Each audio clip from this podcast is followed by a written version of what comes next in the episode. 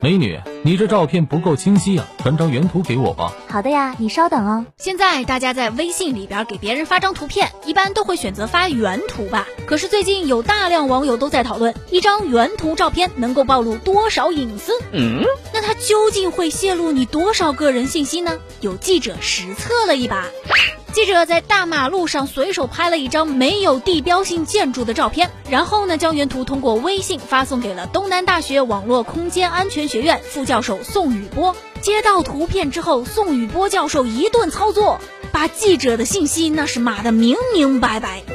宋教授在电脑上接受了原图之后呢，点击查看图片的属性，然后他就可以轻松知道这张照片是记者在当天中午十二点拍的，用的是啥品牌的手机也能看到。最关键的，图片属性当中会显示拍摄时所在的经度和纬度，也就是说呀，你的位置信息精准暴露。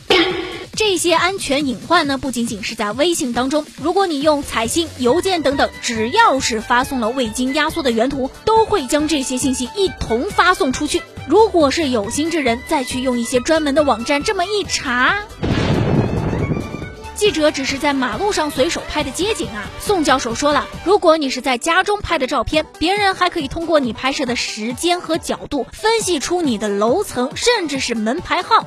对于一些喜欢发自拍照的朋友们，更要注意了。现在手机的像素多高啊？照片里面能够探查出的细节可就更多了。宋教授介绍说，有真实的案例表明，可以从上传的照片当中查出你的指纹，从瞳孔里边看出倒映的影像，这些也反映出了现在在社交圈发布照片之后，造成对个人隐私的危害呀。哎呀，小手抖一抖，隐私全没有啊！看了记者的实测，你还敢给陌生人发一张微信原图不？